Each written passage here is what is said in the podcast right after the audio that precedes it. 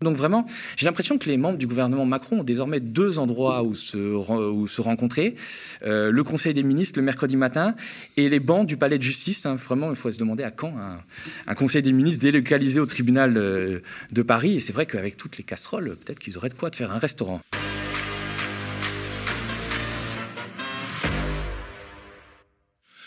Salut Thomas. Salut Théophile. Alors tu es venu nous parler aujourd'hui d'un ministre sous les feux de la rampe. Alors oui, je suis venu vous parler d'Olivier Dussopt, hein, le ministre du Travail, celui qui euh, est en première ligne contre vents et marées pour défendre la réforme des retraites face aux vilains députés gauchistes. On l'écoute cet après-midi à l'Assemblée. Vous n'avez pas à frapper les pupitres, la parole est au gouvernement.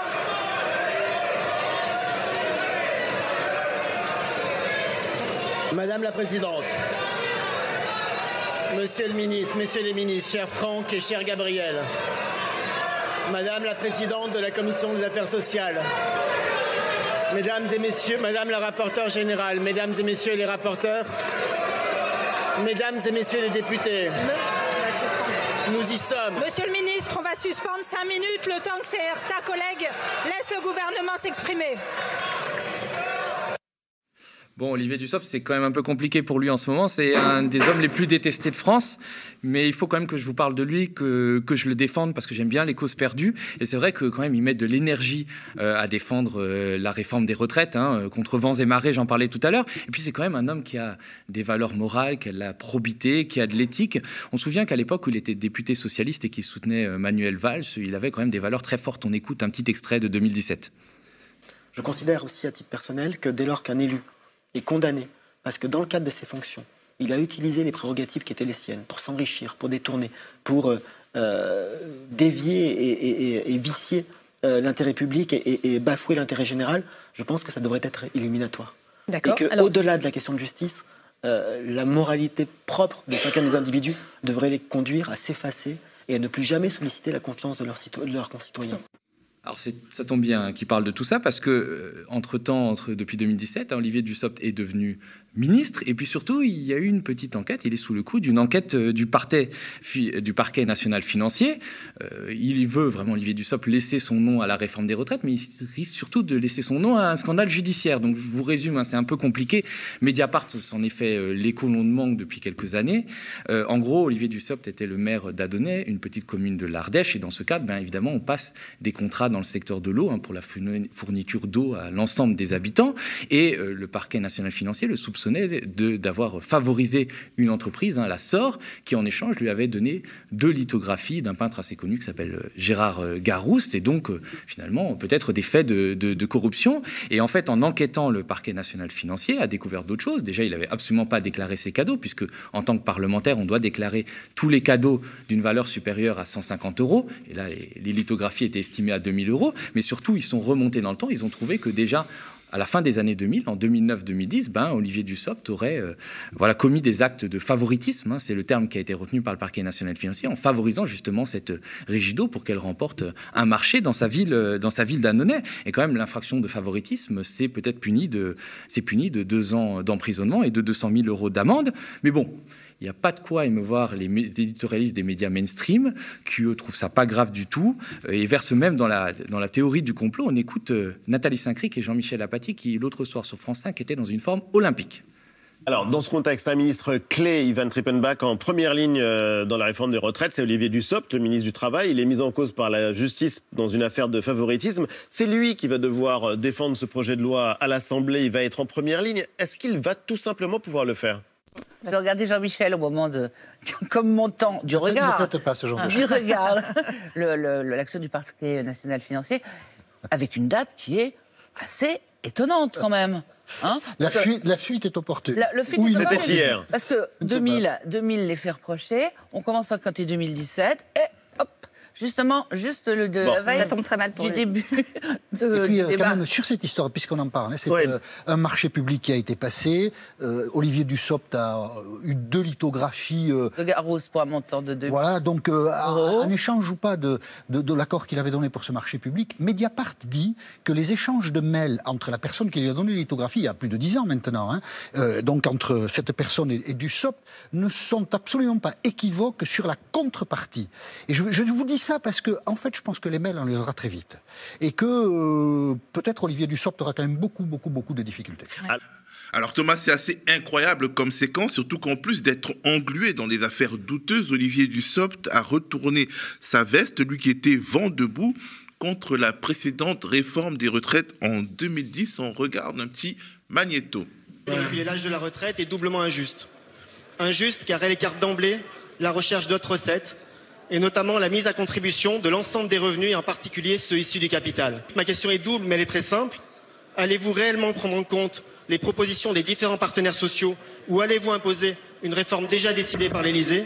Allez-vous, oui ou non, reculer l'âge de la retraite de 60 à 63 ans?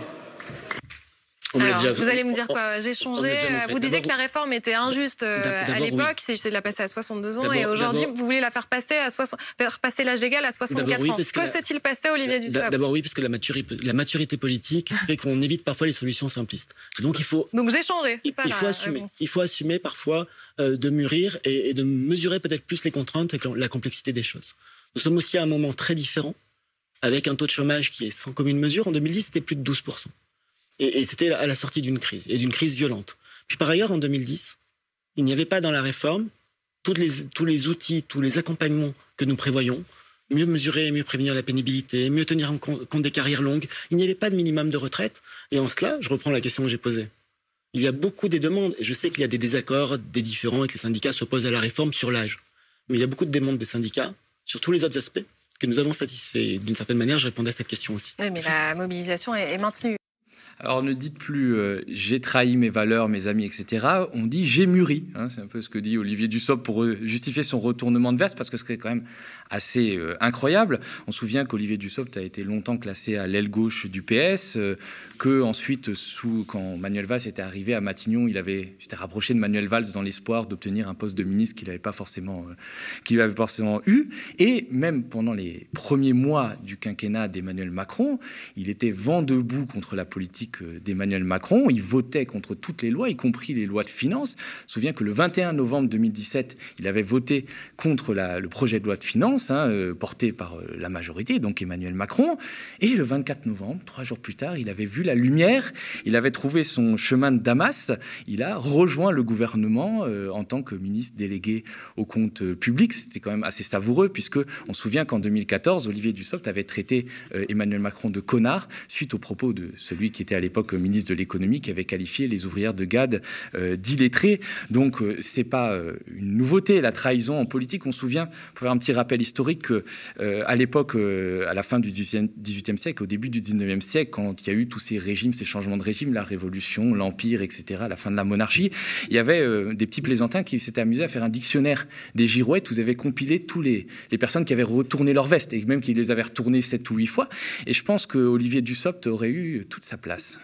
Alors, bien euh, d'être renvoyé, loin d'être renvoyé pour euh, ses soupçons de, favoritisme, Olivier Dussopt garde toute la confiance du gouvernement, a annoncé le cabinet de la première ministre Elisabeth Borne. Alors c'est devenu vraiment une règle d'or au gouvernement, euh, même dans l'affaire Olivier Dussopt, où Olivier Dussopt est en ce moment particulièrement exposé, puisque c'est lui qui défend en première ligne la réforme des retraites, ben on garde ces ministres-là, ils sont finalement jamais euh, renvoyés, même s'ils sont mis en examen. Euh, c'est vraiment un petit peu les ministres euh, périphériques qui peuvent être démis de leurs fonctions.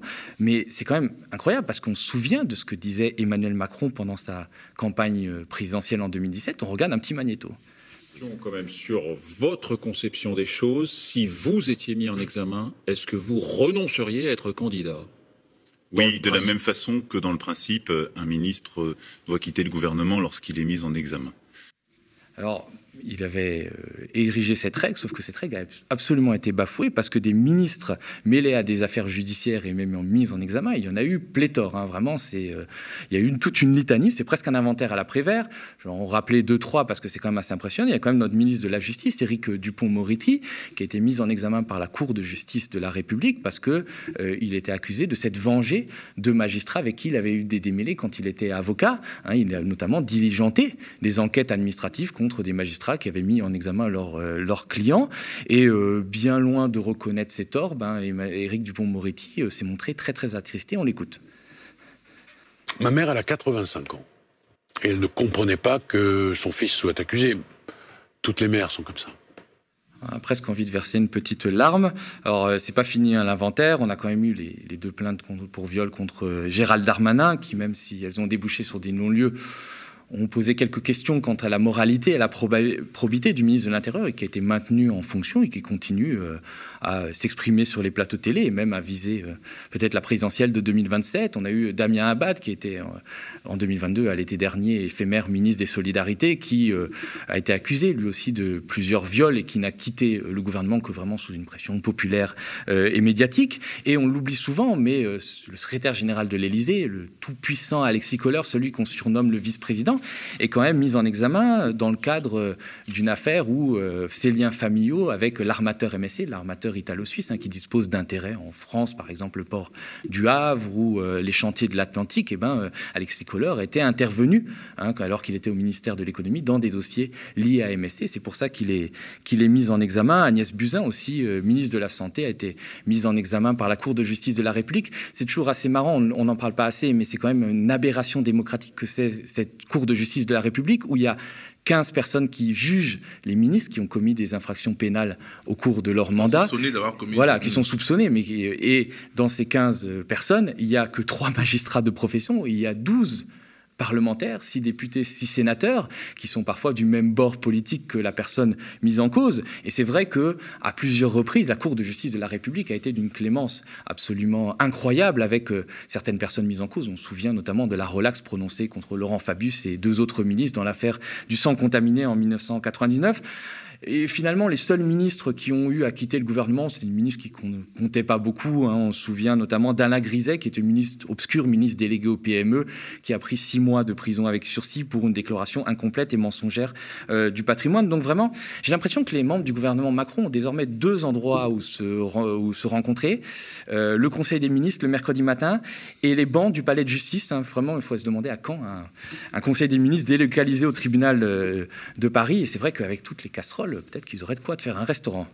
C'est quand même une stratégie dangereuse pour le gouvernement, car on se souvient qu'un scandale du même ordre avait déjà parasité la dernière tentative de réforme des retraites du, de l'exécutif Macron. C'était à l'époque Édouard Philippe qui était Premier ministre. Alors c'est vrai que c'est très dangereux, surtout que là, on a quand même une immense majorité des Français, 73% qui sont opposés à la réforme des retraites. Et on se souvient que fin 2019, euh, Emmanuel Macron avait déjà voulu euh, faire la réforme des retraites, qu'il y avait des nombreuses manifestations euh, dans la rue, et que la personne qui était en charge de cette réforme des retraites, qui était Jean-Paul Delevoye, qui était présenté comme un homme de consensus, ancien président du Conseil économique et social, qui avait fait, souviens-toi, le casting des députés LRM pour euh, les législatives de 2017, ben, euh, normalement, Delevoye devait mener à bien cette réforme des retraites en tant que haut commissaire aux retraites, sauf qu'il y avait un petit hic, c'est qu'il avait oublié dans sa déclaration d'intérêt euh, à la haute autorité pour la transparence de la vie publique, il avait oublié de déclarer plein de mandats, y compris des mandats rémunérés auprès d'obscurs think-tanks dans l'éducation. Et donc, du coup, ben, ça avait quand même mis du plomb dans l'aile à la réforme des retraites. Jean-Paul Delevoye avait été obligé de, démissionner. Et puis finalement la réforme avait été arrêtée avec euh, la survenue de la pandémie du Covid. Et euh, on n'avait plus trop parlé, mais Delevoye avait quand même euh, pris 4 mois de prison avec sursis et 15 000 euros d'amende, avec quand même c'est quand même assez frappant à chaque fois de voir que les tribunaux sont quand même très comment dire, très clément avec euh, les puissants.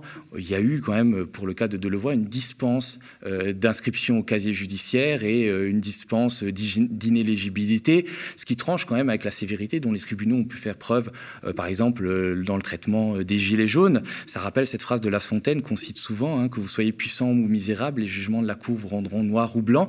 on espère qu'avec Olivier Dussopt, la justice passera et qu'elle passera de manière impartiale.